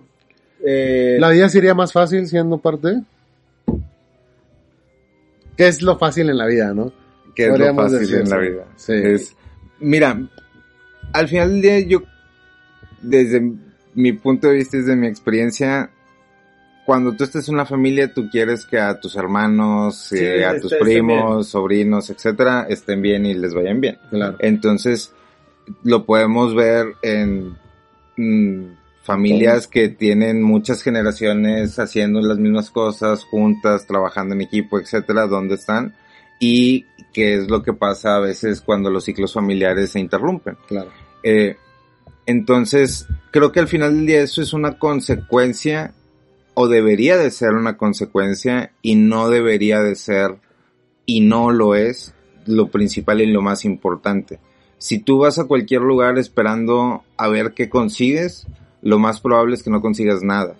Porque aunque te pongan las oportunidades enfrente, No eh, sabes lo que no- estás consiguiendo. no sabes ni qué estás buscando, Sí, ni qué vas a hacer con lo que estás buscando y bla, bla, bla. Claro. O sea, y hay vuelvo a lo hay un- Pero hay un proceso, ¿no? Claro, Vamos a hablar de un proceso. hay, procesos, pero, o sea, por eso vuelvo a lo mismo, o sea, es em, tomar en cuenta que esto tiene que ver más que nada con el desarrollo personal y con el crecimiento personal y que la búsqueda de conocimiento, si bien puede haber cuestiones como el tarot y los espíritus, este, y ritos y, y etcétera, al final del día lo que, lo que buscan todos estos temas es cómo ser mejor persona, cómo Claro. encontrar mi vocación, cómo eh, poner mi vocación al servicio de la humanidad, de los demás, empezando primero por mí, luego por mi familia, luego por mi comunidad y luego por el mundo, bla, bla. Claro. O sea, y, y dependiendo de el desarrollo y el trabajo y el esfuerzo que cada persona ponga dentro de sí, pues es lo que cada quien puede llegar a alcanzar.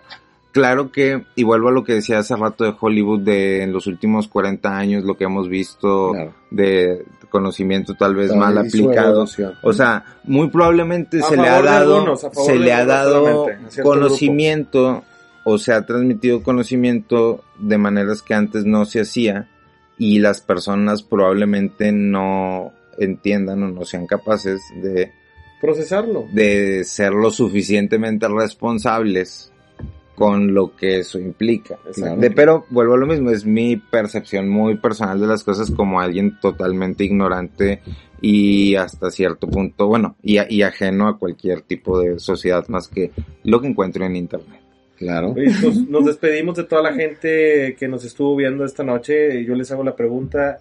Bueno, no creo pregunta, creo que estamos en el mismo canal. Las sociedades secretas son parte de esto, de lo que somos. de todos, nuestra parte de este show. De, de Sí, todo ¿no? este show, de, este- de todo este trip material. Oye, y que nos habló, nos faltó hablar, por ejemplo, de los misterios egipcios, de la tabla esmeralda, de los inicios Hay de que hablar egipcios. de todo el poder y conocimiento de esta civilización tan Claro. magnífica con tantos Sí. años de estudio y de, pues, de Claro, porque eh, ha- hablaban de la esfinge y que solamente había pocos que podían acceder a las puertas de la esfinge, abrir las puertas e iniciar todo este proceso, que ese va a ser otro tema de Sí. los egipcios, que es algo increíble. sabes de los dioses de dioses egipcios para volver a, a- Algo- a caer algo- en esta realidad contigo. Estaría interesante ¿Está hablar de ese tema. Pues bueno, nos despedimos. Gracias a todos los Muchas que nos gracias a Muchas todos gracias, los que nos siguen, toda la gente que nos manda saludos, Sí. tenemos a la clínica de úlceras El Salvador, Gracias. que siempre nos están viendo, que siempre nos mandan muchos saludos. Porque nos dicen que no saludamos. Luis, Nos dicen que no saludamos, Les debemos mucho saludamos. estos ordenados. Un saludo a. Croes, un saludo a KL Produciendo, a Eddie Miguel, a Rifkel Rifkel también, que siempre nos ve, Rifkel Rifkel, que dice, espere mucho, cada cuánto salen y en dónde para verlos en directo. Pues estaría bueno hacer directos, Sí. estaría bueno hacer lives, Vamos ¿no? hacer directos Hacer como un debate. ¿no? Hacer como un debate lives. ¿Qué más les gustaría que Mira, por sacáramos? acá Luis dice Brenda Michelle, MC Cool, dice muy buen programa, ojalá se hagan capítulo 2 si es necesario 3 o 4. Eh, De Jacobo. En el de Jacobo. Claro Estaría sí, bueno hablar de la conciencia, ¿no? Dice, Dice, a ver, lee este, ¿quién ¿qué más? alcanza, compadre, de Alejandra, Alejandra Montes. Alejandra Montes acaba de encontrar su podcast y qué joyita la neta. Sigan subiendo capítulos, por favor. Buenísimo. Ah, Montes. tenemos acá Naira Zancada, capítulo nuevo, y nos pone ahí unos emojis, dice, los está esperando Diana Laura, los amo. ¿Quién A más ver, está por déjame, acá? déjame leer también los que nos escriben por... Alfaverso, gran capítulo, Javis HM, excelente programa, Tani Gómez, muchos sin ver algo de ustedes, hagan más seguidos. Pues si quisiéramos, Estaría padre. Sí. estaría bueno estar haciendo Mira, más me voy a seguido. aventar uno rápido de, de Instagram. Elizabeth Me- Medina, eh, Mati Ex Mandrina Boy, que está con ganas tu nombre. Jonah.corona23, Olivares4928 y Colect TV. Gracias a todos los que nos siempre están ahí al pendiente. Dice Cinema 4D Tutorial, ya los extrañaba amigos, Ulises López, poco a poco vamos creciendo. Gracias. Gracias, compartan, Todos los ordenados. dejen los anuncios. si es que pueden. Pues nos despedimos, este, gracias por estar eh, sintonizándonos en este, en esta oleada. en esta en este gran tema, en este gran capítulo que tuvimos ahorita con Ormi y las sociedades secretas. Vamos a hablar después de los rituales, ya directamente de la iniciación, los pasos que se llevan. Hablamos de Hollywood, simplemente de un cineasta, pero pues creo que hay Hay muchísimos, mucho, mucho. hay muchísimos dentro del espectáculo, hay muchísimo dentro del deporte, dentro de la moda, dentro Estén de todo, ¿no? pendientes. Muchas gracias a toda la gente que se quedó, muchas gracias a toda la gente que siempre está mandándonos saludos. Ya nos vamos, recuerden. It is all in your head, todo está en tu cabeza. Y duerma. Si es que puede. Nos vemos, la orden.